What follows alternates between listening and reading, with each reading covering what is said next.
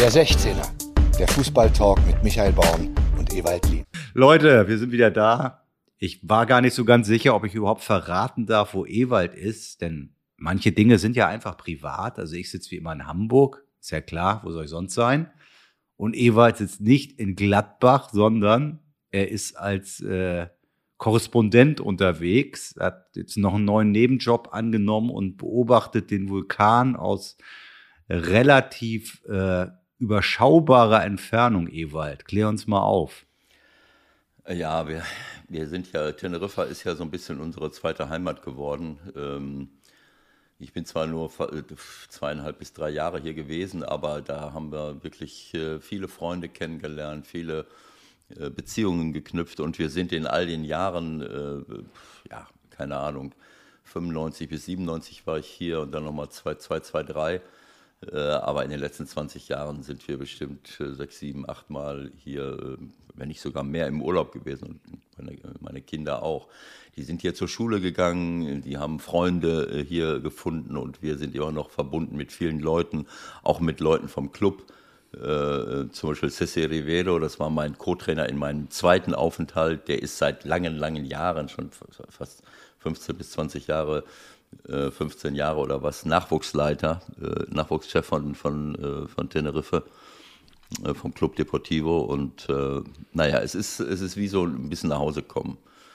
Ähm, also, um das kurz einzuordnen, vielleicht hat es noch nicht jeder gerade so ganz genau mitgeschnitten. Ähm, Ewald war natürlich auf Teneriffa bei CD Teneriffa Co-Trainer unter Jupp Heinkes Ende der 90er und kurze Zeit später dann auch Cheftrainer. Vielleicht können wir darüber gleich noch kurz mal reden, weil das ist auch wieder eine interessante kleine äh, Facette deiner Karriere. Und deswegen bist du nach Teneriffa, obwohl natürlich nicht allzu weit entfernt auf La Palma der Vulkan mit dem wunderbaren Namen Cumbre Vieja gerade wieder speit und in der Tat könntest du als Korrespondent arbeiten für, ach, gibt so viele interessierte Medien mittlerweile und könntest berichten, heute sehe ich von hier aus was? Gar nichts, weil ich gucke in die falsche Richtung. Okay. Ähm, ich bin, äh, wir sind äh, nördlich von, äh, wenn man auf die Insel schaut, Santa Cruz liegt ja im, im Nordosten und noch nördlich davon ist so ein kleiner Stadtteil ähm, oder ein kleiner Ort, San Andres. Ähm, da haben Freunde von uns äh, in so einer Wohnanlage seit langen Jahren äh, ein paar kleine äh, Apartments und da sind wir mal hier, mal da zu Besuch. Ähm, jetzt könnte man sagen, naja, fliegen in dieser Zeit, äh, richtig. Äh, aber hier geht es auch um, das ist der einzige Ort, wo wir in all den Jahren immer mal hingeflogen sind, weil fast der einzige Ort, weil äh, ja, weil das natürlich äh, die Pflege von von solchen Beziehungen äh, äh, als Fernbeziehung immer schwierig ist und weil wir uns natürlich auch in diese Insel verliebt haben. Das ist für mich eine der schönsten Inseln, natürlich, weil wir hier jeden Stock und Stein kennen, vier verschiedene Klimazonen, du hast Bergwelt, du hast Strandwelt, du hast äh, heiße äh, Gegenden, du hast aber auch im Norden, äh, wo der Passatin weht, äh, wunderschöne Ecken, da ist, scheint nicht immer die Sonne, sonst wäre es nicht so grün. Äh, du hast richtige alte Urwälder, es ist, es ist einfach wunderschön und wir freuen uns einfach hier zu sein. Und ich muss sagen, als das äh, auf La Palma, das ist ja die äh, westliche, die nord nordwestlichste Nachbarinsel, die so mhm. je nachdem 50 bis 100 Kilometer weg ist. Ähm, wo man hier auf der Insel ist. Äh, als dann der Vulkan ausbrach, dann haben wir natürlich uns Sorgen gemacht, weil äh, das kennt man ja, Vulkanausbrüche. Äh, erstens ist das äh, nicht witzig für alle Beteiligten, dann aber auch unter Umständen für den Flugverkehr nicht und äh, oder auch für die Luft, die hier rübergeht, je nachdem, was das Stichwort für ein Island. Ja, Stichwort Island, was das für ein Ausbruch ist. Jetzt sind das kleine Vulkane bisher gewesen. Du hast mir gerade irgendwas anderes noch vorgelesen. Also bisher sind das, das waren bis zu neun Schlote, die da waren. Aber das ist jetzt nicht solche, das sind jetzt nicht solche Vulkane, die dann kilometerweit in die Luft gegangen sind. Äh, jedenfalls vom Ausbruch her. Äh, aber äh, mittlerweile haben wir ja gesehen, dass da ein 500 Meter breiter äh, Lavastrom, teilweise 15 Meter hoch, mitten durch diese Plantagen ins Meer geflossen ist. Und äh, das sind unglaubliche Bilder. Und ja, mindestens 1000 Menschen haben ihre Häuser verloren. Zum Glück hat es bisher keine Verletzten gegeben, weil das eben angekündigt war, lange auf lange, man, man, das ist, man sitzt hier ja auf so einem, äh, auf so einer, äh, auf so einem Feuerstuhl. Das wissen wir ja, dass es Regionen in der Welt gibt. So ist das in, in Teneriffa auch so? Naja, klar, sonst gäbe es ja keinen Vulkan, Michael. Ein Hä? Vulkan, ein Vulkan ist nicht nur jemand, der gleich kurz vorm Explodieren ist, sondern ist auch ein Naturereignis dort, wo Platten sich zusammenschieben. Das ist mir schon klar. Die Frage ist nur, ob es auf Teneriffa auch schon mal Ausbrüche gab. Naja, natürlich. Hier ist ja der größte Vulkan. Also erstmal musst du fest, muss man sagen, die, das gesamte Archipel ist vulkanischen Ursprungs. Ja. Das ist, das ist ja nur durch Vulkane entstanden. Ist ja jetzt nicht so, dass hier plötzlich äh, der liebe Gott von oben, könnte man jetzt denken, so, so, so eine Die Frage Insel. war jetzt vielleicht ein bisschen naiv, aber gab es, sagen wir mal, in den letzten 15 Jahren Nein, nein, nein. Signifikante Ausbrüche. Ich glaube, dass das schon, äh, keine Ahnung, jetzt will ich nichts Falsches sagen, der Teide ist der größte Berg Spaniens, denn äh, die Kanarischen Inseln zählen ja zu Spanien, das ist 3700, 800 Meter hoch und da oben ist ein Naturschutzgebiet und darin siehst du diese alten Vulkanausbrüche.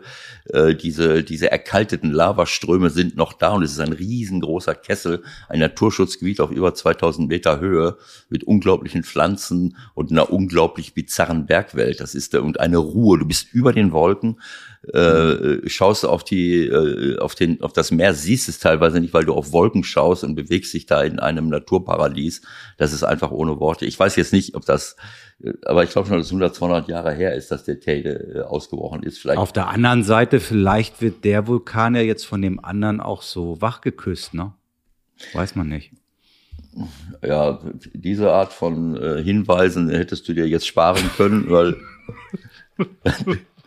Naja, mein also, Gott, dann bleibst nein. du halt mal drei, vier Monate da mit deiner Frau. Das ist jetzt auch nicht so schlimm. Ihr guckt, dass ihr da einigermaßen unter ja. einem validen Dach seid und naja, das Essen sind genug da. Wir machen uns keine Vorstellung davon. Ich meine, das sind natürlich Menschen, die hier leben und äh, das ist ja nicht nur hier, sondern ich habe es auch in Athen erlebt. Athen ist ja auch äh, die in der Ägäis, da haben wir ja auch, äh, wir haben da sind immer kleine Erdbeben, auch bei uns in der Eifel zum Beispiel.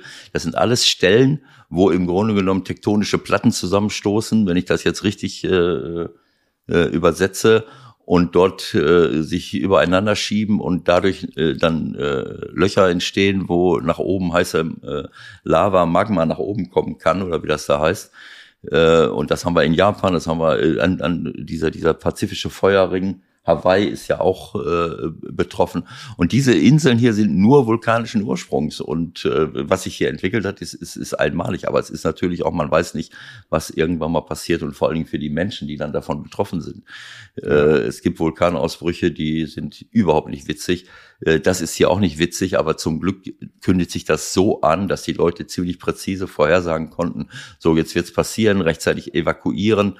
Äh, und das dauert dann ja auch eine Zeit lang, bis äh, das Zeug ankommt. Es sei denn, du hast einen Mega-Ausbruch, wo der ganze Berg wegfliegt und explodiert. Das gibt's ja auch. Das sind dann natürlich andere Dimensionen und da, ja, dann kannst du dich vielleicht auch nicht mehr retten. Ich weiß es nicht. Das also, ja auch, sind ja auch unvorstellbare Mengen. Ich habe das hier parallel gerade auf. Also am 19. ist er zum ersten Mal auf, ausgebrochen. 250.000 Tonnen Schwefeldioxid ausgestoßen und 35 Millionen Kubikmeter Magma. Mhm. Was für Zahlen. Ja, das ist unglaublich. Wenn du oben im, im Naturschutzgebiet um den Teide herum bist, du siehst diese erkalteten Ströme, die von diesem Riesenberg runterfließen mhm. in diesen Talkessel, der auch irgendwann mal entstanden ist durch einen riesigen äh, Vulkanausbruch, nehme ich mal an. Und das ist, das ist total bizarr. Äh, und das hat natürlich eine, nochmal eine andere äh, Dimension. Aber äh, es gibt richtige Seiten, die du aufrufen kannst, wo du siehst, wo diese Schwefeldioxidwolke hin, äh, hinführt. Äh, und trotzdem sagen die Wissenschaftler, naja, das geht in, so, in solche Höhen, äh, direkt in der Atmosphäre, äh, dass die Leute unmittelbar, das zieht über ganz Europa hinweg, diese Schwefeldioxidwolke. Aber ja, das war doch auch so ein Thema, als die, als die Lava dann ins Meer geflossen ist. Hat sich das jetzt irgendwie, ist das äh, entkräftet worden erstmal, dass das sofort gesundheitsgefährdend ist für die Leute in der Umgebung oder wie?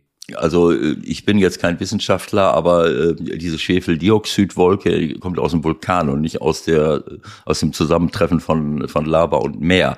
Da äh, da wurde gesagt, dass das jetzt nicht unbedingt dieser äh, das Entscheidende ist, was dort jetzt für für für äh, Gase entstehen. Also Schlimmer sind, glaube ich, äh, diese, diese ganze Asche, äh, die in der Luft ist, die auch in der, äh, auf der Insel, in manchen Gegenden ist alles voller, voller Asche natürlich, was natürlich hochgeschleudert wird und dann wieder runterkommt und die Straßen, Häuser, Autos und alles, alles bedeckt und diese Schwefeldioxidwolke und natürlich, naja, dass, okay. dass Menschen ihr Hab und Gut verlieren. Das ist, ähm, das ist jetzt wieder eine riesengroße Herausforderung. Das hat jetzt aber, äh, denke ich mal, nichts mit dem Klimawandel zu tun, weil Vulkanausbrüche eben da sind durch, äh, ja. äh, durch die äh, Struktur äh, unserer Erde. Dann würde ich sagen, recht herzlichen Dank fürs Gespräch, Professor Lienen. Wir beenden unseren Wissenschaftspodcast für diese Woche und steigen ein in die vertraute Materie. Wo willst du denn mal anfangen? Spitzenreiter, Spitzenreiter. Hey, hey. Ihr seid ja nicht mehr aufzuhalten, Ewald. Deswegen bist du auch abgehauen, ne? Du hast Angst. Du hast Angst vor dem Aufstieg. Du bleibst, glaube ich, da, bis ihr, bis ihr nicht mehr Erster seid, oder? Naja, es ist, es ist nach wie vor so, dass ich äh, nicht nur bei unseren Spielen, also erstmal falle ich nicht mehr darauf herein, auf deine Lobhudeleien. Wieso oder denn deine, jetzt ganz ehrlich, also ihr seid mit Abstand, mit weitem Abstand vor dem Hamburger ja. Sportverein, der wieder im Mittelfeld landen wird. Auf Platz eins deutlicher Abstand mhm. schon bis Platz vier bis zum FC Schalke 04. Also ich sag mal, die Relegation ist euch nicht mehr zu nehmen. Ich rechne aber eher mit dem direkten Aufstieg. Mhm. Naja, bei dieser Art von Analyse zeigt sich deine, deine äh, wirklich bemitleidenswerte Sozialisation als Sportjournalist, äh, der wöchentlich äh, von seinem jeweiligen Arbeitgeber dazu gezwungen wird, ein Fazit zu ziehen. Wo steht wer? Ich muss dir ganz ehrlich sagen, ich weiß überhaupt nicht, wo der HSV steht. Ich gucke Ach, nicht auch. Nein, ich gucke nicht auf die Tabelle nach äh, sechs, sieben, acht, neun Spieltagen. Brauchst du ja auch nicht, weil ihr Erster seid. Du ja, ja eh, klar. Ich habe auch vorher nicht geguckt. Ich habe auch vorher nicht geguckt, weil ich ja nun weiß, dass ähm, so, und äh, man versucht sich dann immer zu retten. Also als ich Trainer war, dann hieß es dann, äh, als wir mal irgendwie super gestartet waren, ist ja auch schon mal passiert, ja, was ist denn jetzt? Dann, dann habe ich gesagt, fragen Sie mich mal nach zehn Spieltagen in meiner Naivität. Und an dem zehnten Spieltag haben wir zu Hause, äh, am zehnten Spieltag haben wir, glaube ich, zu Hause gegen Freiburg gespielt. Und Christian saß neben mir. Das waren ja noch Zeiten, wo man also in Deutschland macht man ja die Pressekonferenzen zusammen. Das ist in anderen Ländern ja gar nicht so. Also ich habe das äh, weder in Spanien war das so, in England auch nicht. Äh, da sitzen die kommen äh, da nacheinander, ne? Da kommt man nacheinander und jetzt in Corona-Zeiten auch. Und dann sagt der Christian mir, äh, mir da gegenüber, jetzt weiß ich nicht mehr genau, ich, ob, das, ob ich mich jetzt an das Richtige erinnere, äh, ähm, aber ähm, äh, ich kann mich, kann mir eigentlich nicht vorstellen, dass Christian bei uns gewonnen hat. Aber die standen, glaube ich, auch. Nicht. Äh, ich weiß es nicht mehr. Ich weiß nur, dass. Äh, äh, ja, wann war das denn so? Welches Jahr ungefähr? Naja, gut, also ich meine, ich habe ja 2017 äh, aufgehört im Sommer, also entweder war es 16, 17 oder 15, 16. Ja. Äh, Erzähl weiter, ich guck's parallel nach. Schau, schau mal nach. Äh, das, äh, das, das Heimspiel, das, das muss so in der, naja, in der Anfangsphase der Saison gewesen sein. 15, 16 oder 16. Du hast 16, doch gesagt, 10. Spieltag gerade, du Dödel. Was? Zehnter? Ja, dann guck mal. Kann ja auch sein, dass es der neunte war. Ich weiß es jetzt nicht. Ähm. So, was war da los? Naja gut, ich weiß, ich glaube, ich bin gefragt und vielleicht ist auch Christian gefragt worden, äh, wie äh, so nach zehn Spieltagen kann man doch schon mal äh, äh, ein, ein, ein Fazit ziehen. Siehst du das? Hast du es gefunden oder nicht? Ich bin gerade dabei. So. Ähm, Zwölfter Spieltag 1-0 gegen Freiburg. Das könnte doch passen. Die waren welches, Erster. welches Jahr? 2015. So, und äh, wir gewinnen. Ihr wart dadurch Dritter und die waren dann. Sie waren immer noch erst, Erste, Erster oder was? Ja, so, und auf jeden Fall, als ich dann mich äh, entsprechend geäußert habe, fragte ich mal nach 20 Spieltagen, nehme ich mal an, hat, haben sie Christian gefragt, was kann man denn jetzt sagen? Jetzt weiß ich nicht mehr, wer da, äh, äh, wer da in der, sag mal ein paar Namen, die da, die da oben stehen. Freiburg, Freiburg war da, wer noch? Äh, Freiburg war da, Leipzig war da, Bochum war da, ja. Fürth war da. Das waren so die Verdächtigen. Nee, weiter, weiter, weiter, weiter, sein. weiter. Wer war, wer, die nächsten? Sandhausen, Heidenheim, Nürnberg. Ja. Also von der Tabelle nach unten. Auf jeden Fall hat Christian dann äh, diese, diese, diese Pressekonferenz legendär äh, bereichert, äh, nachdem er gefragt wurde, Herr, Herr Streich, Sie, aber Sie können doch jetzt mal was sagen. Sie sind jetzt Erster und die können doch mal. Äh, und, und dann, hat, dann hat Christian, Christian gesagt, ja, ich, natürlich ist klar, dass man, dass man jetzt schon ein bisschen gucken kann. Ich denke, äh, ich will das jetzt nicht so nachmachen, äh, das wäre jetzt respektierlich, aber Christian hat dann gesagt, naja, nicht. natürlich haben wir als Freiburg äh, äh, eine gute Ausgangsposition. Äh, aber ich würde wirklich sagen, dass auch RB Leipzig eine sehr, sehr gute Chance hat, da etwas zu erreichen. Und wir dürfen auch nicht den VfL Bochum vergessen, äh, der in einer guten Situation ist. Und äh, äh ich, ich gehe jetzt und, und Kräuter führt, darf man gar nicht unterschätzen. Die haben eine junge Mannschaft und und dann, selbst Sandhausen ist eine Überraschungsmannschaft und wir wissen, dass Herr Heidenheim jedes Mal wieder kommt und der SFC Nürnberg und ganz gar nicht zu vergessen den FC St. Pauli. Also am Ende hat er die ersten zehn alle aufgezählt, aber mit Bierernst und mit totaler Leidenschaft und Überzeugung. Äh, und ich glaube, danach hat dann jeder gemerkt, dass er sie vorne people wollte. Auf jeden Fall sind sie am Ende relativ souverän aufgestiegen, zusammen mit Leipzig. Nürnberg wurde Dritter und wer wurde Vierter?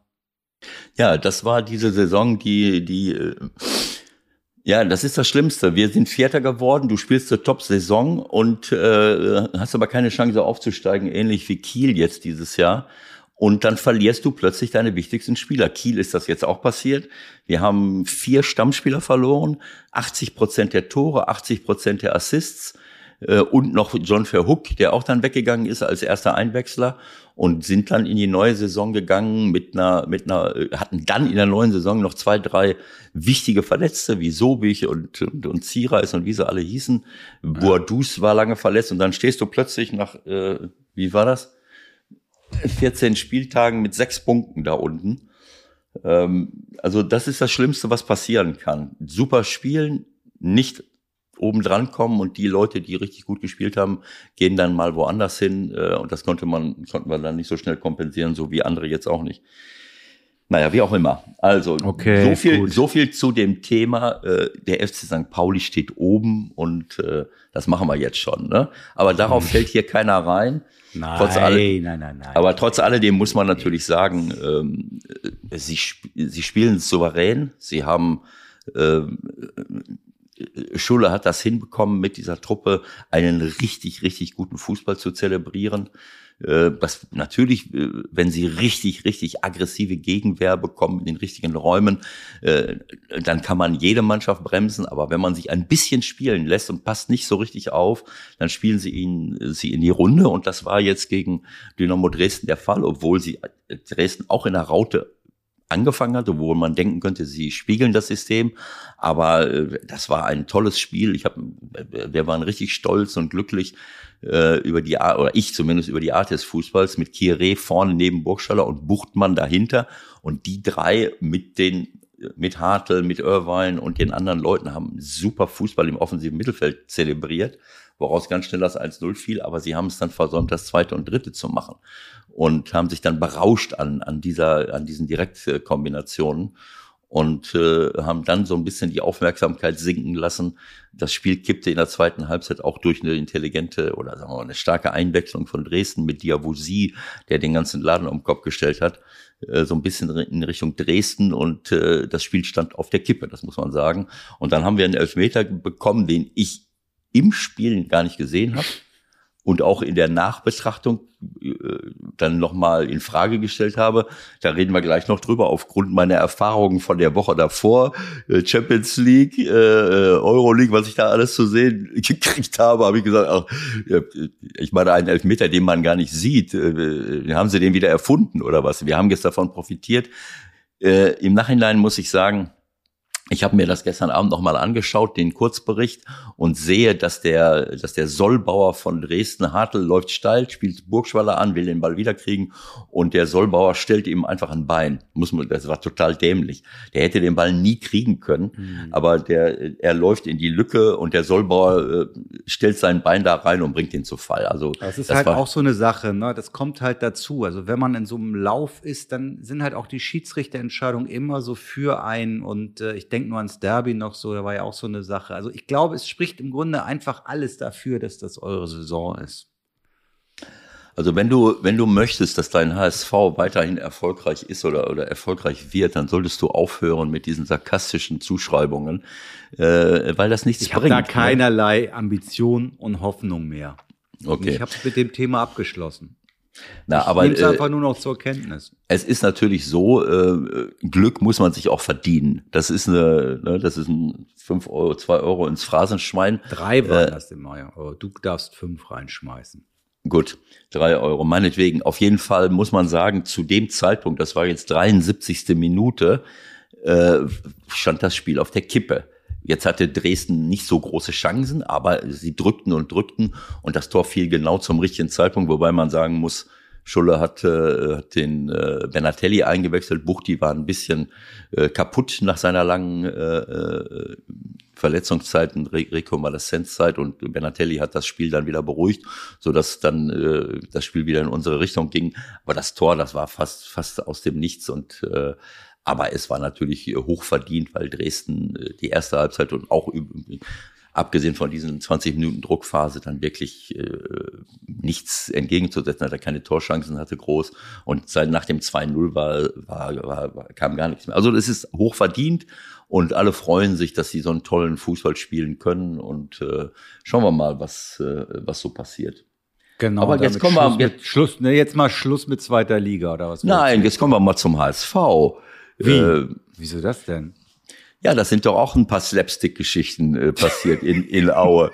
Also wer, wer, wer, wer ein bisschen, ich meine, das ist natürlich für die Beteiligten immer unglücklich, aber wer mal ein interessantes Tor sehen möchte, der sollte sich den Führungstreffer von Aue mal angucken.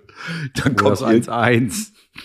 Dann kommt irgend, war das als ja, oder das 1-1, das war ja beides Slapstick. Ach so, aber das 1-0 für Aue war doch, glaube ich, eine Flanke, ein Kopfball. Ja, der köpft jemand anders an und der köpft den wieder an. Genau, der köpft, ich glaube, irgendeiner köpft den David an, der David köpft äh, einen Auerspieler an und von dem Auerspieler prallt er ins Tor. So ein Tor habe ich auch selten gesehen. Äh, und das eins, das äh, ist 1-1 ausgegangen oder wie war das? Ja, klar, das war kurz vor Schluss. Der HSV war die ganze Zeit irgendwie in Überzahl und dann äh, kommt noch eine Verzweiflungsflanke rein und dieser arme Mensch dieser, dieser Mann Nein, das war keine Flanke. Nein, irgendjemand war links frei durch vom HSV und spielt den Ball gegen die Latte. Der Ball prallt von der Latte zurück. Ah ja, richtig, genau. Und er ist zwei Meter vierzig vom Tor. So. Köpft ihn dann rein, anstatt vorbei. Der Carlsson äh, will ihn rechts am Pfosten vorbeiköpfen, köpft ihn, äh, köpft ihn ins eigene Tor und alle Auer Spieler brechen zusammen. Ja, pass auf, jetzt erzähl mir mal bitte, was machst du mit so jemanden als Trainer, wenn deine erste Wut verflogen ist? Also muss man sowas überhaupt bereden oder ich meine, macht doch eigentlich gar keinen Sinn, darüber zu reden, oder? Natürlich nicht. Also ähm, ich meine, du gehst eigentlich mit dem 1-0 nach Hause. Du machst deinen ja. ersten Saisonsieg gegen HSV, Heimspiel, ja. Flutlicht. Das gibt ja schon ein bisschen was für die Saison. Dann haut dir einer so die Knüppel zwischen die Beine. Was machst du denn da als Trainer? Ja, ich meine, es gibt verschiedene Möglichkeiten. Wenn wir wissen, gesichert wissen, dass er das extra gemacht hat, dann werden wir ihn sofort suspendieren müssen. Nicht nur das. Wenn wir glauben, dass das immer wieder passieren wird, weil er nicht über die nötige äh, Qualität verfügt, um in der zweiten Liga einen Ball aus zwei Meter am eigenen Tor vorbeizuschießen, dann dürfen wir ihn nicht mehr aufstellen. Äh, aber die dritte Möglichkeit, und das ist die wahrscheinlichste, ist, dass so etwas jedem mal passieren kann, so wie Stürmer auch aus einem Meter schon sehr häufig übers leere Tor geschossen haben, äh, kann das, kann so etwas passieren. Und in der Regel, äh, wenn man eine vernünftige Truppe hat, eine vernünftige Mannschaft, wird das da schon aufgefangen. Ich glaube, wenn, wenn du, äh, wenn jemand solche, so einen Fehler mal macht und die anderen würden über ihn herziehen, äh, das macht man aber nicht. Wenn das ein anständiger Junge ist, dem das mal passiert ist, jeder weiß, das kann mir selber auch passieren. Äh, das sind Dinge, die man natürlich als Trainerteam beobachten muss oder, oder auch als Mannschaftsführung innerhalb der Gruppe. Solche Dinge müssen natürlich ausgeräumt sein. Es kann, sowas kann ja immer passieren und dann ist es einfach nur wichtig, dass man da, äh, dass man ruhig bleibt und, und dass man das weg, äh, äh, äh, wegmoderiert und dass er sich äh, weiter wohlfühlt. Denn äh, niemand ist da vor, vorgefeilt vor. Das ist dann manchmal eine äh, fehlende Wahrnehmung. Du willst den ja nicht ins eigene Tor köpfen. Der, du, der hat ja nun gedacht, ich köpfe den rechts am Pfosten vorbei. Ja, genau. Und, äh, und trifft den dann irgendwie falsch oder, oder hat sein, seine Position falsch eingeschätzt sowas, äh, sowas kommt halt vor. Es ist halt äh, sehr, sehr unglücklich und äh, ähm, naja. Also ich habe nur eine Hoffnung. Ich hoffe, dass er, sagen wir mal, die ersten 30 Minuten nach Abpfiff nicht einen der Leonard-Brüder getroffen hat. Das hätte vielleicht dann doch Folgen haben können, oder? Die sind ja also, sehr emotional dabei. Michael, du bist doch, du bist doch auf dem Weg, dieses Spiel immer tiefer und tiefer zu verstehen. Und du kannst ein Spiel sehr qualifiziert mittlerweile analysieren, auch ohne sich auf einzelne Leute zu, äh, zu, zu, äh, zu kaprizieren. Also diese, diese Geschichten, ich höre das immer wieder, ich, ich will jetzt keinen Namen nennen, bei bestimmten Kollegen von dir höre ich es fast bei jedem Spiel, dieser Gedanke, boah, super, dass sie sich stellen. so als wenn man jemanden erschossen hätte und kommt dann trotzdem und stellt sich und ich stehe zu meinem Fehler. Also ich finde das äh, sehr äh, schade so etwas, dass man, dass man immer noch mit solchen Dingen rumläuft. Fehler sind normal, Fehler passieren und ich finde es eigentlich, ich finde es unwürdig, wenn jemand, wenn man jemandem dann noch gönnerisch und großzügig sagt, danke, dass sie sich gestellt haben. Eigentlich bist du eine Wurst, du machst ein Selbsttor, du hast als Torwart wieder falsch gestanden, du hast den Ball durchgelassen. Aber ich finde das super, charakterlich super, dass du dich überhaupt hier für unser Interview gestellt hast. Das ist eine völlig verquere Sichtweise von Sport und von Leistung äh, oder von Fehlern. Ich habe das, ich wiederhole es nochmal, Fehler sind Rückmeldungen und die können ihm jedem passieren. Äh, es sei denn, passiert einem bestimmten Spieler immer wieder, dann musst du dir die Frage stellen, warum stellst du ihn immer wieder auf? Äh, aber äh, also äh, ein Torhüter wird immer irgendwelche Fehler machen, weil er immer derjenige ist, der, äh, der im, im, im Rampenlicht steht.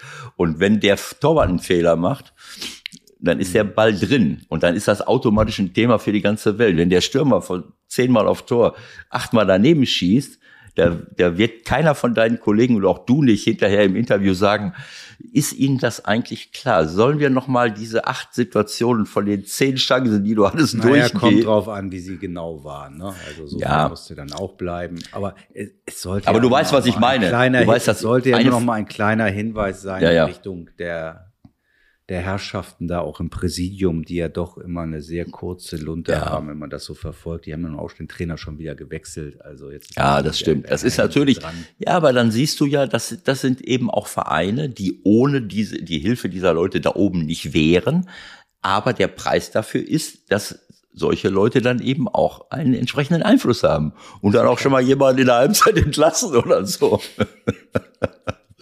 Äh, ich wollte, ich, ich, wollte jetzt sind niemandem zu nahe. Sind wir jetzt ja. mit der zweiten Liga langsam durch? Ja, ich wollte niemandem zu nahe treten. Ich wollte nur äh, einfach äh, darauf hinweisen, dass, äh, dass man, dass man einfach, jetzt habe ich den Faden verloren, dass man ähm, ja, dass man nicht äh, sich so äh, so daran daran festbeißt, wenn wenn wenn irgendjemand mal einen Fehler gemacht hat und das, was dieser Vergleich Torwart-Stürmer, äh,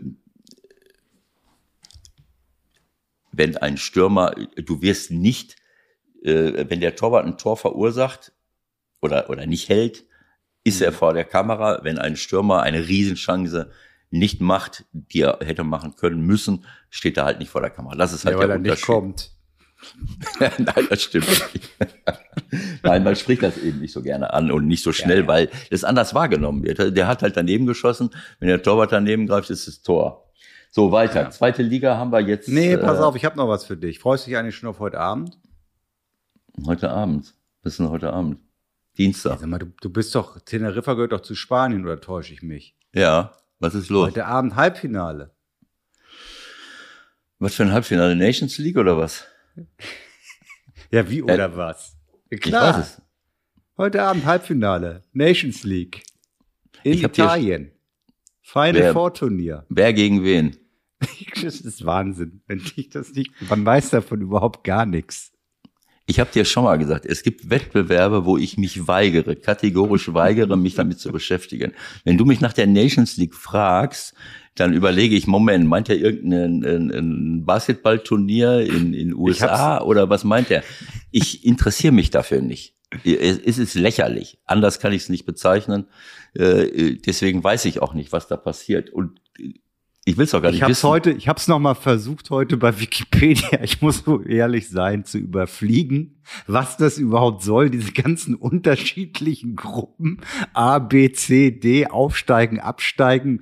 Zu welchen Qualifikationen führt das? Es ist alles Irrsinn. Also heute ist das Halbfinale. Es wird immer dort ausgetragen, dieses Final Four bei einem der vier Nationen, die im Halbfinale sind. Äh, die okay. Wahl fiel, warum auch immer, auf Italien als Austragungsort, beziehungsweise als äh, Gastgeber der beiden Austragungsorte. Heute ist das erste Halbfinale in Mailand zwischen Italien und Spanien. Und morgen ist das zweite Halbfinale zwischen Belgien und Frankreich in Turin. Das sind ja eigentlich zwei super Spiele, ne? Ich habe jetzt schon vergessen, von welchen Ländern du sprichst. Ich weiß nicht, meine Festplatte und die Festplatte von uns allen, von den meisten Fußballfans ist so voll, das interessiert mich nicht. Die am besten finde ich, am besten finde ich, es gibt sogar ein Spiel um Platz drei. Sag mal, wollen die uns komplett verarschen oder was? Es gibt in diesem Wettbewerb ein Spiel um Platz drei. Was dürfen die denn dann anschließend machen, wenn die, wenn du erster, zweiter wirst? Bist du bei der nächsten Europameisterschaft dann dabei oder ich hab's was? vergessen. Ich glaube, du bist für die WM qualifiziert. Ich habe keine Ahnung mehr. Ich weiß es nicht. Der Sieger kriegt auf jeden Fall diesen geschwurbelten Pokal. Ich habe gedacht, das hätte etwas. was. Ich habe gedacht, das hätte irgendetwas mit der letzten Europameisterschaft zu tun. Sind wir ich jetzt immer? Nicht mehr. Ich muss mich, ich müsste mich da jetzt wirklich noch mal einarbeiten und ich habe keine Lust dazu. Sorry. Eben. Deswegen weiß ich nicht. Also bevor wir jetzt zur ersten Liga kommen, äh, aber das können wir vielleicht auch gleich besprechen. Ich habe noch eine gelb-rote Karte von Dovedan im Angebot. Na, man der neuen mich jetzt verkackeiern. Wir reden jetzt hier über die Nations League gerade und jetzt fängst du hier wieder mit Dovedan an. Ja, weil mich, äh, wir werden es gleich äh, sehen. Ich weiß nicht, ob wir erst über die, eigentlich wollte ich ja chronologisch vorgehen und erstmal über die Champions League äh, sprechen. Ja, weil dabei, weil dabei etwas passiert ist. äh, das ist eigentlich der Höhepunkt unserer Sendung, muss ich sagen. Das ist der Höhepunkt. Die ganze Sendung läuft darauf hinaus, ja. äh, gerade auch, weil wir uns seit Monaten bemühen, äh, äh, reformerisch äh, in dieser Richtung tätig zu sein, die Menschheit darüber zu informieren, dass, äh, dass das, wofür man auf dem Platz läuft, nämlich den Ball zu spielen, äh, schwerlich zu einem Foul zu einer gelben Karte, zu einer roten Karte oder zu einem Elfmeter führen könnte. Aber es gibt ein paar Kollegen äh, unter unseren Schiedsrichtern, vielleicht auch von oben gesteuert, ich habe keine Ahnung, die das irgendwie anders sehen. Nee, äh, aber sein. lass uns jetzt nicht vorgreifen. Äh, Na, dann erzähl kurz Dovedan bitte, dann haben wir das vom Tisch. Nein, also dann haben wir es nicht von eine lächerliche gelb-rote Karte oder was? Ja gut, aber äh, das ist jetzt äh, ähm, Jetzt, ich habe ich hab das Ding jetzt nicht mehr genau vor Augen, was er da gemacht hat. Ich weiß nur, äh, dass äh, David da ein Gefühl zwei Fouls im ganzen Spiel macht. Er ist ein aggressiver Typ, klar. Äh, äh, aber äh, das Ding, äh, dies, das Bild, was ich da vor Augen habe, da habe ich auch sofort gesagt, wie kann ich denn da dafür eine gelbe Karte geben? Ne, also Gut, das war äh, der Unterschied zu anderen anderen Diskussion, die wir geführt haben, ist, das war, glaube ich, in der 80. oder knapp 80. Minute, äh, was ja entscheidender war, also ich habe es in der Champions League äh, zum Beispiel äh, bei, bei Milan äh, auch kommentiert, äh, der Kessier, der kriegt halt in der 40. oder so die zweite gelbe Karte und die zweite ist, ist einfach, ich will nicht sagen lächerlich, aber überzogen im Sinne, mhm. dass ich danach das Spiel ja komplett kaputt mache im Grunde. Und ja. genau das ist dann auch passiert. Also bis zur, bis zur gelb-roten Karte war Milan richtig gut und hat ein richtig gutes Spiel gemacht. Und danach äh, äh, hat natürlich Atletico mit einmal mehr das Ding am Ende auch noch gedreht. Ja. Unser Freund Patrick Idrich würde jetzt sagen, das ist nicht meine Aufgabe als Schiedsrichter, äh, ein Spiel nicht kaputt zu machen, sondern ich muss Situation für Situation bewerten, unabhängig davon, äh, äh, ob das jetzt am Anfang eines Spiels, am Ende eines Spiels, oder ob ich das Spiel kaputt mache. Da hat er auch grundsätzlich recht. Ich will nur sagen, also dieses Argument, ein Spiel kaputt machen, äh, äh zählt für mich nur dann, oder zählt eigentlich nicht, sondern für mich zählt die Frage, ist das ein berechtigter Platzverweis? Und wenn jemand ist das gerechtfertigt? So ist so. das eine gerechtfertigte gelbe Karte und auch ja. mit dem Hintergrund, dass es dann ein Platzverweis ist. Und dann muss genau die zweite so. gelbe Karte ganz klar sein. Genau so. Aber es gibt Situationen, wo ich, da, da, da bin ich ganz bei den Schiedsrichtern. Ich weiß nicht, ob die das so sehen. Ich würde das so sehen, äh, wenn jemand eine klare erste gelbe Karte kriegt, bewirbt sich das ganze Spiel über oder über einen längeren Zeitraum mit einem überharten, aggressiven Spiel äh, immer wieder an der Grenze zum Foul oder Foul, ich ermahne ihn noch ein paar Mal, dann kann auch eine zweite gelbe Karte irgendwann mal, das, dann könnte ich auch mir vorstellen, dass ich als Schiedsrichter eine zweite gelbe Karte ziehe in einem Moment, wo, wenn man nur diese eine Aktion bewerten würde, sagen würde, das ist doch keine gelbe Karte. Aber in der, im, im Gesamt, das Gesamtkunstwerk, eben 17 Mal irgendwie zippeln, zuppeln, äh, äh, taktisches Foul und nochmal und nochmal, einfach unfair zu sein, dann hat er es verdient, vom Platz zu fliegen. Aber wenn jemand, oder zwei gelbe Karten lasse ich mir auch noch gefallen, wenn beide Fouls wirklich gelbwürdig sind. Ne, wenn ich sehe, so, ich kann ja nicht sagen, äh, man muss erstmal zehn Fouls machen, so war das ja bei uns früher. Ne, wenn ich nicht das Bein aufgeschlitzt hatte dann und, und irgendwie weiterspielen konnte, dann gab es ja keinen Freistoß oder gelbe Karte. So, also das ist auch kein Argument. Ich kann ja nicht sagen, ich muss erstmal zehnmal faulen, bevor ich einen vom Platz schmeiße. Wenn ich zweimal in jemanden hineinfliege und das ist zweimal äh, äh wirklich gelbwürdig, dann gehört er auch vom Platz Feierabend, weil man eben die Gesundheit äh, seiner der Gegenspieler äh, äh, riskiert. Aber wenn ich, sagen wir mal, eine berechtigte gelbe Karte habe und irgendwann mal kurz danach oder oder auch ist mir egal wann, kommt, werde ich zum zweiten Mal aber so was von fast unauffällig und dafür bekomme ich eine gelbe Karte. Das habe ich jetzt öfters gesehen. Äh, da reden wir gleich noch drüber. Das war bei Dovidan, glaube ich, äh, der Fall. Aber äh, ähm, auch bei Kessier äh, als ich diese rote ja, es Karte. Es war ein Foul, ja, es war ein Foul. Ja, es war ein Foul, aber, aber ja, aber das so. ist doch keine äh, so, ne? Das ist nach 40 Minuten oder was weiß ich, was das war. Ja. Äh, das ist Kampf doch kein um den Ball, trifft sogar noch den Ball, ja, trifft ja. danach den Gegner auch noch hart. So kann man einfach sagen, aufpassen, noch so ein Ding, Wiedersehen. Ja, so. aber gerade das, gerade das ist ja für mich so so äh, absurd. Der trifft den Ball. Wenn man den Ball trifft, ja, das war äh, aber nicht so klar über wie jetzt das war über das wir gerade eben, äh, was wir gleich besprechen wollen, der Höhepunkt unserer Sendung wohlgemerkt. Nein, das war schon, er kam einfach auch zu spät, so wie andere auch zu spät kommen, ist dann irgendwie auch noch ein bisschen an den Ball rangelangt, aber hat mhm. den Gegner auch getroffen. So faul, unstrittig finde ich, aber die Konsequenz gelb-rot ist einfach zu hoch, weil ja. man einfach sieht, auf dem Niveau äh, ist das nicht zu halten. Das schaffen die Mannschaften zu zehn nicht. Ja. In neun von zehn Spielen. Aber was halt gar nicht geht, und jetzt Trommelwirbel, was ja. halt gar nicht geht, ist das, was in der Champions League in Wolfsburg passiert ist. Ich spreche von Georgi Kabakov, unser Freund aus Bulgarien. Ich habe extra nochmal nachgeguckt. Ich meine, man kann es ja nicht glauben, aber für den muss im Grunde ähnliches gelten wie für den Verteidiger, der halt aus zwei Metern das Ding äh, auf einmal ins Tor köpft, anstatt daneben, weil der Mann hat irgendwie fünfmal in der Champions League gepfiffen, der hat in der Euroleague gepfiffen, der hat äh, WM-Quali gepfiffen. Das kann ja kein Vollblinder sein. Das geht ja nicht. Aber in Nein, der Situation ist alles schiefgegangen. Warum auch immer. Ja, ich habe ich hab keine Ahnung. Also äh, ich habe das Spiel jetzt nicht komplett äh, äh alleine verfolgt, äh, aber äh, das muss man ja gar nicht. Es scheint auch äh, nicht die einzige äh, konfliktive Entscheidung gewesen zu sein. äh, die er in diesem Spiel getroffen hat. Äh, und am, am langen Ende, wenn man das ganze Spiel jetzt so Revue passieren lässt, alles, was man so gehört gesehen und auch teilweise gesehen hat, ist, dass ein Unentschieden jetzt für Sevilla nicht komplett unverdient war, weil sie, glaube ich, auch in der zweiten Halbzeit äh, äh, keine Ahnung, mehr, mehr Ballbesitz, äh, mehr Spielanteile hatten, Chancen, keine Ahnung, ich weiß nicht was. Aber in der, egal. Äh, so, aber in der, ähm, äh, jetzt, jetzt muss ich noch mal ganz kurz äh, nachgucken, damit die, die, die Dimension dieser Geschichte mal klar wird. Äh, in der, äh, äh, wievielten Spielminute, äh, jetzt gucken wir mal eben, in der. Wir müssen ja erstmal erzählen, worum es überhaupt geht. Also, Wolfsburg also in der 87. es steht 1 zu ja. 0. Genau. 1 zu 0 für Wolfsburg. In der 85. 48. Minute Steffen. Äh, in der 85. Minute bekommt Gilavogi eine, äh, eine, ja, ist eine gelb-rote Karte. Ähm, ach nee, das ist das ja. Entschuldigung. Ähm, wir haben eine Situation im, das ist ja die Situation.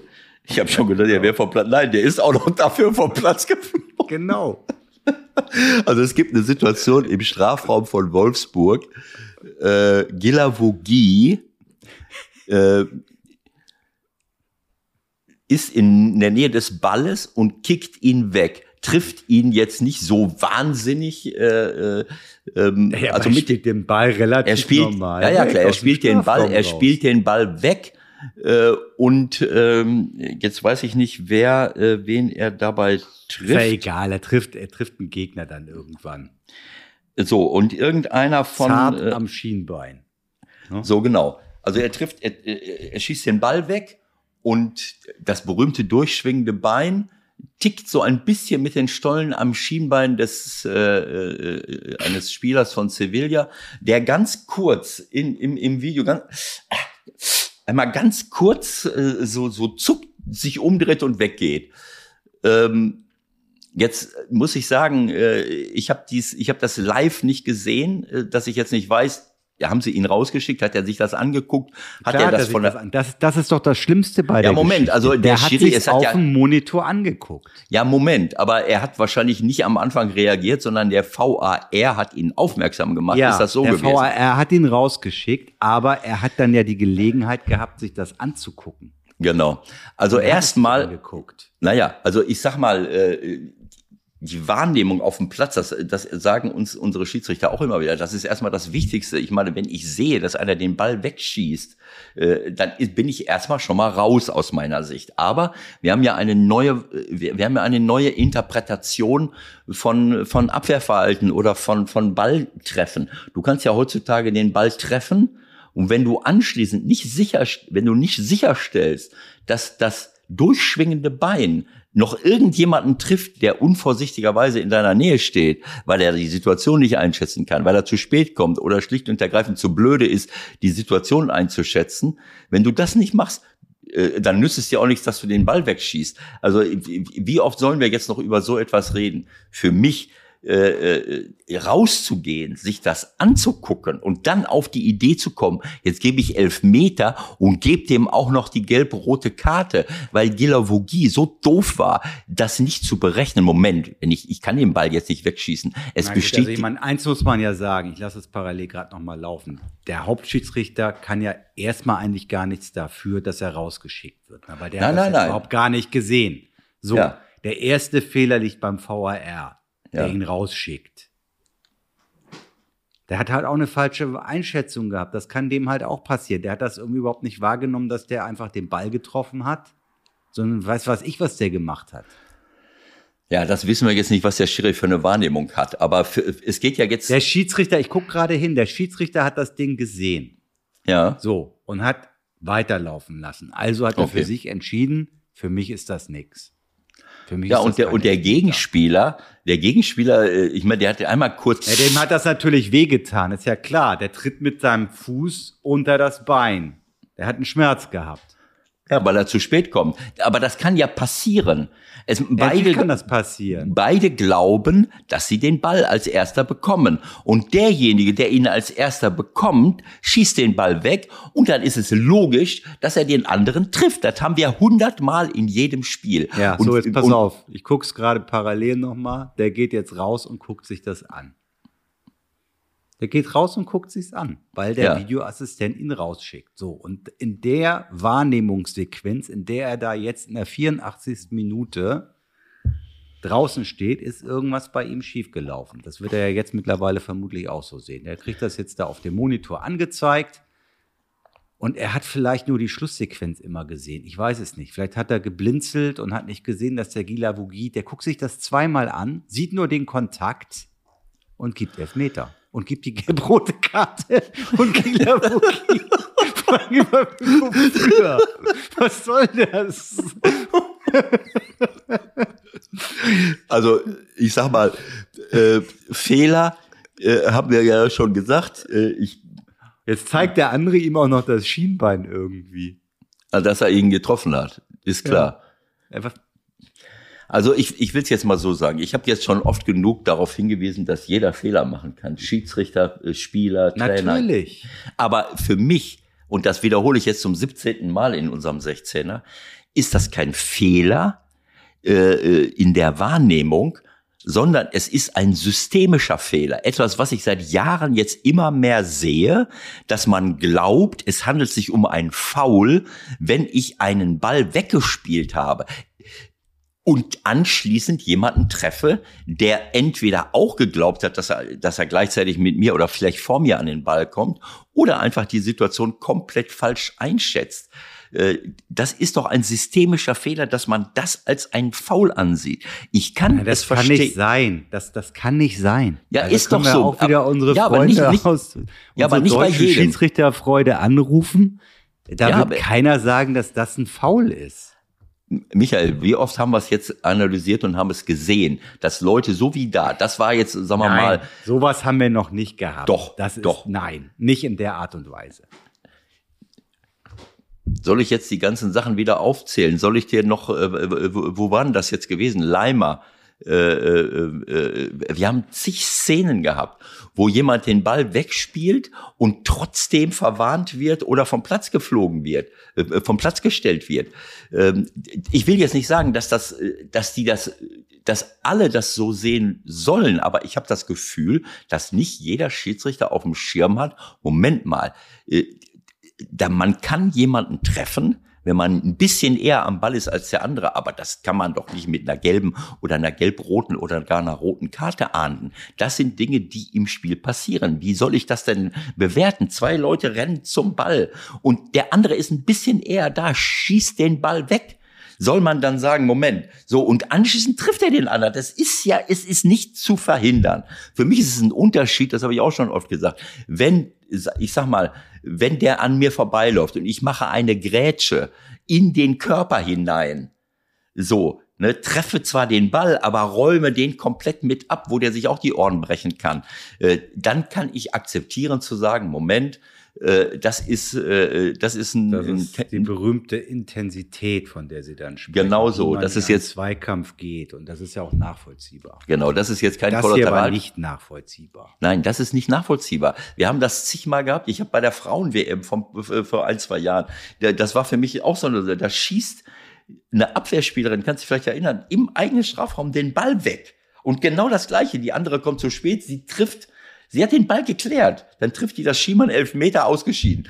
Äh, also, das ist doch kein Zufall mehr sowas. Da muss ich doch irgendwann mal, muss ich mal sagen, Leute, es gibt üble Situationen, aber ich kann doch nicht, auch, auch, dass ich jemanden auf dem Schienbein lande, das ist doch nicht meine Schuld, wenn ich den Ball, ich kann doch nicht vorher überlegen, wenn, im Moment, bevor ich den Ball jetzt wegschieße, muss ich berechnen, wie schnell ist der andere da? Könnte es sein, dass er dann plötzlich unter meinem Fuß steht? Ja, es kann sein. Aber dann ist es weder Absicht noch gelb, noch gelb-rot, noch rot. Dann muss ich sagen, Pech gehabt. Feierabend. Äh, äh, so ist es nun mal. Aber daraus äh, in Foul zu konstruieren, ich meine, dann müssen wir bei, bei allen konfliktiven Situationen zukünftig sagen, Leute, wenn irgendwie einer in der Nähe ist, ne, nicht hingehen zum Ball. Einfach gucken, lass ihn mal runter, bis, bis, er, bis er ausgetrudelt ist und dann mal gucken, was passiert. Tut mir leid.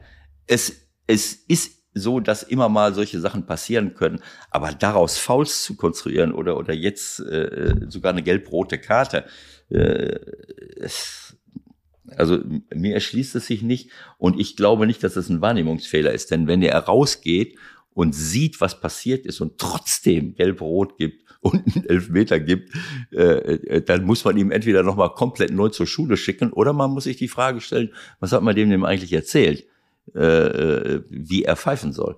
Tut mir leid. Okay, wir klären das. Komm, paar Minuten noch kurz über die Bundesliga. Wie, wie haben die Bayern eigentlich gespielt am Wochenende? Hast du das mitbekommen? Die Bayern? Ja. Haben die nicht gewonnen? Gewinnen die nicht immer? Ach, stimmt. Mensch, was war das denn? Ach ja. Passiert mal, ne? Ja. Die Liga ist spannend. Spannend wie nie. Wir können jetzt schon trommeln. Ich habe ja Leverkusen gemacht. Das ist eine sehr, sehr, sehr, sehr, sehr gute Mannschaft. Könnte wirklich ein gutes Spiel werden, Leverkusen gegen Bayern. Zweiter gegen Erster in mhm. Leverkusen. Ja. Sonntag, 17. Oktober. Ja. Oder es ist wie immer. Eins von beiden. Ne? Naja, also ich habe, äh, ich, ich saß im Zug äh, bei diesem Spiel und konnte immer mal ein paar Passagen sehen. Dann, dann ist das äh, WLAN im Intercity äh, dann halt immer wieder ausgefallen. Da müssen Sie sich auch mal die Frage stellen, was soll das? Äh, aber äh, es war. Ähm, ist aber schon deutlich besser geworden. So fair muss man ja auch sein. Ne? Das gab ja, vielleicht war ich auch nur auf der falschen. Hat das, ja. hat das nie funktioniert. Mittlerweile ist das eigentlich recht stabil. Das stimmt. Zwischen, äh, zwischen Berlin und Hamburg äh, habe ich nie ein Problem gehabt. Das kommt drauf an wahrscheinlich. Ich, also auf der Strecke, auf der ich jetzt war, über, über Hannover, äh, Hamburg, Hannover, Hannover, musste ich so fahren, damit ich irgendwie rechtzeitig noch nach Hause komme, bevor ich hm. in den Urlaub gehe. Da ist das alle 30 Sekunden ausgefallen. Aber egal, ich habe auf jeden Fall die Tore alle gesehen. Ich habe die und vor allen Dingen konnte man sehen, dass, äh, dass, ähm, dass unser Freund, ähm, ähm, dass unser Freund äh, Kevin Trapp eine Weltklasseleistung abgeliefert hat. Jetzt kann man natürlich auch sagen, äh, die Spieler von Bayern äh, haben bei den Großchancen irgendwie geschludert. Äh, aber Lewandowski, der kann nur so köpfen, äh, Sané, die hatten ja drei, vier, fünf äh, hundertprozentige Chancen. Ja, das ist doch alle 20 Jahre ist das doch so. Ne? Weil ich, ja. ich, ich, erinnere mich irgendwie an irgendein Spiel von, von Nikolov, gegen Bayern, da hat der doch auch mal 20 Dinger gehalten oder so. Und das ging mhm. dann aber 0-0 aus, wenigstens aus Bayern-Sicht sozusagen. Aber äh, vielleicht hat das in irgendeiner Form eine Tradition. Also große Rückschlüsse kann man daraus, glaube ich, nicht ziehen. Ist das so ein Ding, das einfach mal passiert? Ja, das passiert halt. Und äh, sie, sie, lau sie laufen mit einer Mannschaft auf, die ich 100% unterschreiben kann. Mit äh, Süle, der als rechter Verteidiger auch gefährlich wird, Upamecano, Hernandez, Davis, der links wahrscheinlich an dem Tag, glaube ich, nicht so gut war, weil er, äh, die sind ihm öfters weg weggelaufen, komischerweise. Aber wer weiß, Kimmich Goretzka, Gnabry, Sané, Müller, Lewandowski, äh, äh, außer Musiala, der, der auch immer wieder reinkommen kann, äh, äh keine Ahnung, ist das ihre 1A-Formation, ähm, äh, muss man sagen. Aber es kann, jetzt könntest du eigentlich kommen mit dieser Statistik, äh, die ich so aus der Historie. Es gibt ja so ein paar Dinge, das habe ich erlebt, immer wieder äh, unabhängig davon, ob das 20, 30 Jahre zurückliegt. Ich habe das auch immer wieder erlebt, dass in bestimmte Paarungen. Ja, äh, November warum, 2007. Was Bayern gegen Nikolov. Ja. 38 Torschüsse. Ja, ja. 38 Torschüsse, 34 Flanken, kein Ich weiß Tor. nicht, du weißt, worauf ich hinaus will. Ich will auf Statistik hinaus Bayern gegen Frankfurt, Frankfurt, Bayern. Ich weiß noch, dass ja. Bayern in Kaiserslautern eigentlich auch immer verloren hat. Oder haben die da gewonnen? Ich weiß es nicht. Es gab bestimmte Dinge. Nee, äh, in Kaiserslautern haben die auch immer verloren. Und dann haben sie irgendwann diese hässlichen, was war das, so gelblichen Trikots mal rausgeholt in den 80ern und dann haben sie gewonnen. Genau. An sowas muss man mal denken. Ja, das sind Signalfarben, ja. wo der Gegner plötzlich irritiert ist und äh, Was ist das denn? und optische und optische Verwirrung, das sorgt für optische Verwirrung. So, also ich weiß es nicht. Ich hab, wir haben es ja die letzte, letzte Woche auch besprochen. Wir, äh, in den 70ern haben wir beim FC Köln immer gewonnen und wenn der FC Köln zu uns an den Mögelberg kam, dann haben die da entweder unentschieden gespielt oder gewonnen. Äh, ich weiß es nicht. In Bochum, egal ob mit Gladbach, mit St. Pauli, mit wem auch immer, äh, ich kann mich nicht, ich vielleicht, vielleicht einmal verloren in 100 Jahren. Äh, so, also bestimmte, oder, oder Nürnberg fährt nach Stuttgart. Da habe ich selbst im Stadion gesessen.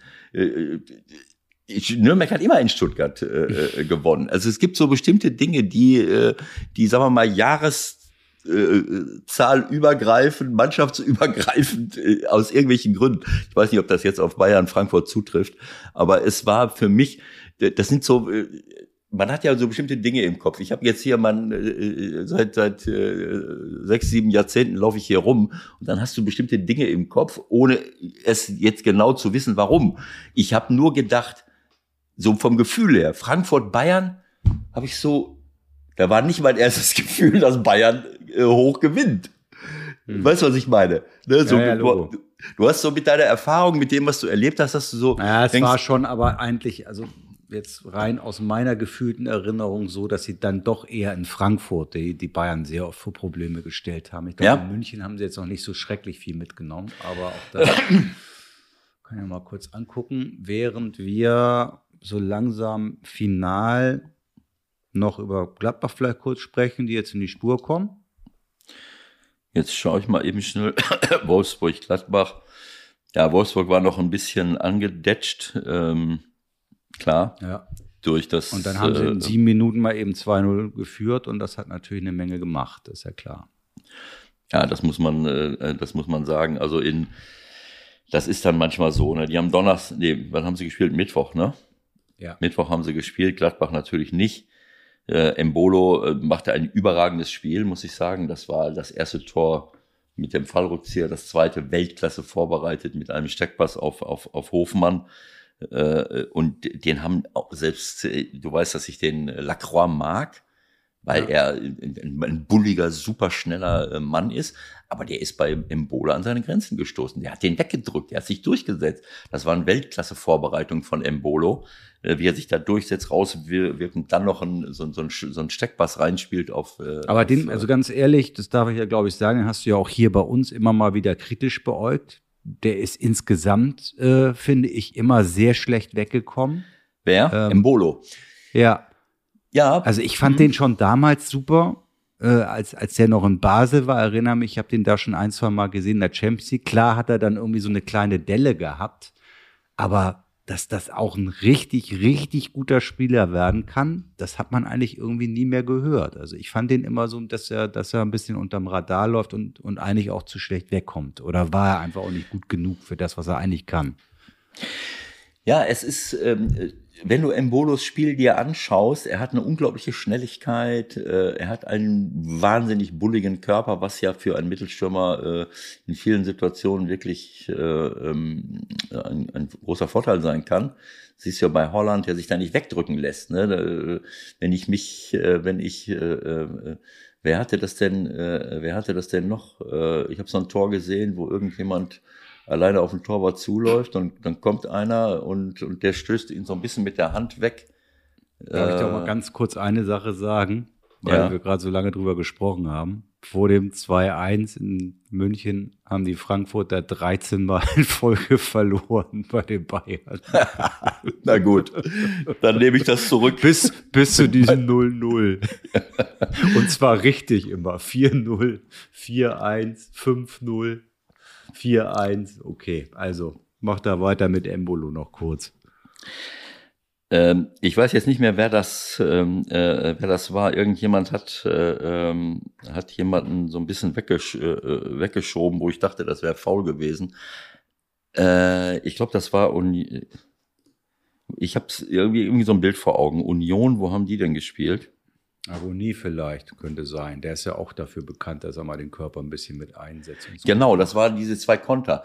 Äh, genau, das war ein Main, das war so ein junger Mainzer äh, Innenverteidiger, weil er hatte zwei Hack und und äh, äh, also zwei Innenverteidiger sind verletzt bei Mainz und der musste gegen den Avonie und Avonie läuft und der will den festhalten und der ist, befreit sich so ein bisschen, steht dann vom Torwart und haut den rein und äh, und äh, und so war es auch in der Vorbereitung für, für von Embolo. Das kann eben dann helfen, dann, dann prallst du halt ab. Das haben wir auch bei Haaland schon zigmal gesehen. Äh, selbst Upamecano hat einen Salto rückwärts gemacht bei irgendeiner Situation. Mal, wer, wer so, also Embolo will ich sagen, äh, ich habe ihn als jungen Spieler in, in, in äh, Basel, äh, habe ich gedacht, das wird ein Weltklasse-Stürmer. Und ich habe dann in Gladbach festgestellt, dass er in, in manchen Situationen äh, so technische Probleme hatte, wenn es eng wurde äh, oder auch äh, Probleme im, im Zusammenspiel. In manchen Spielen, so wie jetzt in Wolfsburg, ist mir das nicht ein einziges Mal aufgefallen. Da habe ich gedacht, was ist das denn jetzt? Ist das jetzt ein Zufall oder hat er sich entsprechend weiterentwickelt? Er ist auch erst 24 Jahre alt. Ja. Ne, also auch mal ganz kurz. Vielleicht hat er auch mehr Platz da gehabt, den er einfach auch braucht, ne? Ja, er, äh, wenn er vorne alleine spielt, eigentlich ist das dieser Stoßstürmer. Ne, der, der, wenn der rechts und links spielt, ist vielleicht noch mal äh, irgendwas anderes. Ne? Aber ich sag mal, der, äh, der spielt jetzt seit seit 2019 in Gladbach. Der ist mit äh, 16 bis 19 ist er ist er in in Schalke ge, äh, gewesen. Also ich meine, 2016 ist der, der war 19 äh, äh, als er von, von, von Basel äh, äh, weggegangen ist. Er ist 97 geboren. Äh, also ja. die, diese, man hat ja wenig, äh, äh, wenig Geduld oft mit Leuten äh, und denkt immer, äh, naja, das, der ist ja schon ewig da, aber der ist erst 24 Jahre alt. Er ist 24 Jahre alt und, und wenn ich ja. 97 geboren bin und spiele bei Basel 2011, dann ist, äh, keine Ahnung, mit 14 und 2016 war er 19. Da hat er aber schon in der ersten Liga gespielt. Ich weiß nicht, wie viele Spiele. Dann geht er nach Schalke mit 19 für drei Jahre. Da ist er 22. So, und, äh, ähm, und das war jetzt naja, auch also nicht. so eine Erinnerung, in der Erinnerung kann man ja eigentlich fast sagen, der war schon so ein bisschen abgeschrieben irgendwie, ne? Also so. Lief ja, weil er nicht mit. immer, ja, weil er nicht immer gespielt hat, weil er dann auch manchmal schwere Verletzungen hatte, glaube ich. Ja. Äh, das ist auch so eine Geschichte, da muss man auch drauf achten, ne? dass manche Stürmer dann manchmal zu äh, optimistisch in irgendwelche Situationen hineinrennen. Ne? Und das macht er auch manchmal. Ne, da habe ich dann manchmal Angst, da muss man ihn bremsen, da muss er irgendwie äh, ja cleverer auf dem Platz agieren. Ich muss nicht in jede Situation, weder als Stürmer noch als Abwehrspieler, mit vollem Körpereinsatz hineinspringen. Beinbruch und Fußbruch bei Schalke übrigens. Also zwei ja, das meine ich damit. Ich habe Situationen vor Augen, wo er mit einer unglaublichen äh, Vehemenz einfach durch sich durchsetzen will oder den Ball zurückerkämpfen will. Und das muss er natürlich lernen, weil, weil in solchen Situationen, wenn ich so unkontrolliert in Situationen hineingehe, dann kann mich das durchschwingende Bein äh, des gar nicht so äh, negativ äh, eingestellten Abwehrspielers so treffen, dass anschließend mir die Knochen daneben hängen. Ähm, so, das ist jetzt zwar keine Absicht vom Abwehrspieler, aber die Folgen für mich als Stürmer sind natürlich fatal. Also wenn er das lernt, äh, A und B natürlich im Zusammenspiel. Ich habe jetzt, äh, muss ich ehrlich sagen, keine Ahnung, ob es damit zusammenhängt, dass er diese Sicherheit braucht. Tyram ist nicht da, Player spielt nicht immer von Anfang an. Äh, ich habe Situationen mit ihm gesehen, die mir super gefallen haben. Dieses, was Gladbacher Spiel ja auszeichnet, mit Stindl, mit Hofmann, äh, auf engstem Raum wunderbar zu kombinieren, nachlaufende Leute mitzunehmen. Das haben sie richtig, äh, äh das haben sie richtig gut gemacht. Äh, und das hat auch Embolo gut gemacht. Und, und gerade das tut für mich dem Gladbacher Spiel gut. Wie oft haben wir darüber gesprochen? Ne? Äh, äh, du brauchst, selbst wenn du eine Vielzahl von richtig guten äh, technisch guten Fußballern hast, brauchst du den einen oder anderen, der mal durchbrechen kann, den du mal mhm. schicken kannst. Äh, ähm, so und so ein Mann wie Embolo in so einer Verfassung tut natürlich diesen Leuten wie wie Stindl und Hofmann, die ja beide nicht überragend schnell sind, wo das alles passen muss. Deswegen äh, mhm. sind sind sie oft an der Abseitsgrenze. Tut natürlich gut. Also das hat mir hat mich hat mir imponiert, wie der Embolo in dem Spiel gespielt hat. So, Ewald, genieß deine 25 Grad. Reicht für heute. Geh mal jetzt bitte auf die Terrasse. Scheint die Sonne. Die Sonne scheint sensationell. Das ist so eine Frechheit, ey. Es ist so eine Frechheit, ey. Wir kochen hier bei 12 Grad, müssen die Heizung anmachen. Das ist ja, aber wir sind ja auf einem guten Weg, dass auch Hamburg demnächst äh, Mittelmeertemperaturen hat. Also gedulde ja. dich noch ein bisschen. Meine Tochter wird's noch erleben, aber da, du kannst ja noch ein paar Ehrenrunden drehen mit deinem, mit deinem Airbus da oder mit was du unterwegs bist. Dann wird's ja auch ein bisschen wärmer. Es gibt, ja? es gibt ernstzunehmende Wissenschaftler, äh, leider Gottes, ich lese ja hier immer weiter parallel. Es gibt ernstzunehmende Wissenschaftler, äh, Klimawissenschaftler, äh, jemand ist gefragt worden, äh, naja, also was sollen wir denn jetzt machen? Ne? Äh, angesichts dieser, des, des, des Abschmelzen äh, des arktischen und antarktischen Eises. Und der, der hat gesagt, wir haben den Zeitpunkt 2014 verpasst. In der Antarktis sind, ist das Abschmelzen unumkehrbar. So, und dann der, der, in welchem Zeitraum der Meeresspiegel wie ansteigt und was können wir jetzt machen? Dann sagt er, fahrt einfach nochmal nach Venedig, äh, versucht noch Guckt mal. Guckt euch das an. Guckt euch das einfach noch mal an.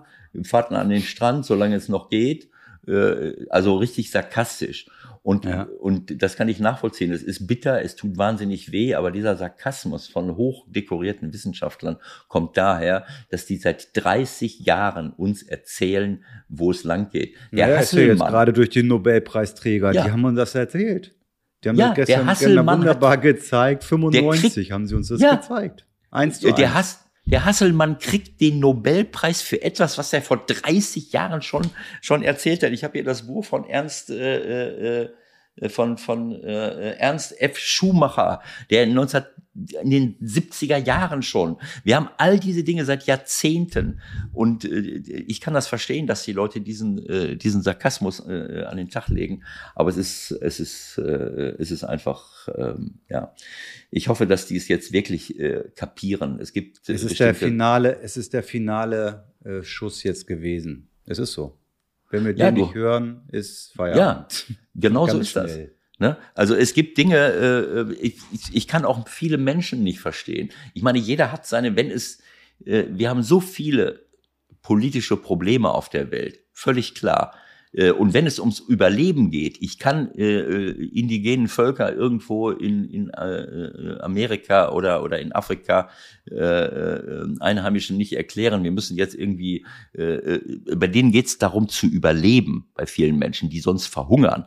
Äh, aber wir haben einen Großteil der Menschheit, wo es nicht ums Verhungern und ums Überleben geht, äh, sondern wo wir, wo sich ganz, ganz viele mit ihren eigenen, ureigensten kleinen Problemen, die sicherlich große Probleme sind, beschäftigen äh, und keine Sekunde darüber nachdenken, dass dieses Problem gegenüber dem Klimawandel, der auf uns zurast, äh, im Grunde genommen zu vernachlässigen ist. Aber wir sind eben so gestrickt, dass wir unseren eigenen, unsere eigenen Bedürfnisse in den Vordergrund stellen. Das ist so, äh, äh, ich weiß nicht, wie ich es sagen soll. Also das ist so, als wenn eine Feuerwalze auf unser Haus zurennt, zuläuft äh, und wir jetzt die Chance hätten, mit vereinten Kräften, wenn alle mitmachen, äh, ähm, also auf eine Stadt zurennt. Und wenn alle jetzt sagen würden, äh, so, jetzt löschen wir an einer bestimmten Stelle, aber mit der gesamten, mit allen Leuten, mit dem ganzen Land, äh, dann sagen, dann sagen die Leute, die in der Stadt wohnen,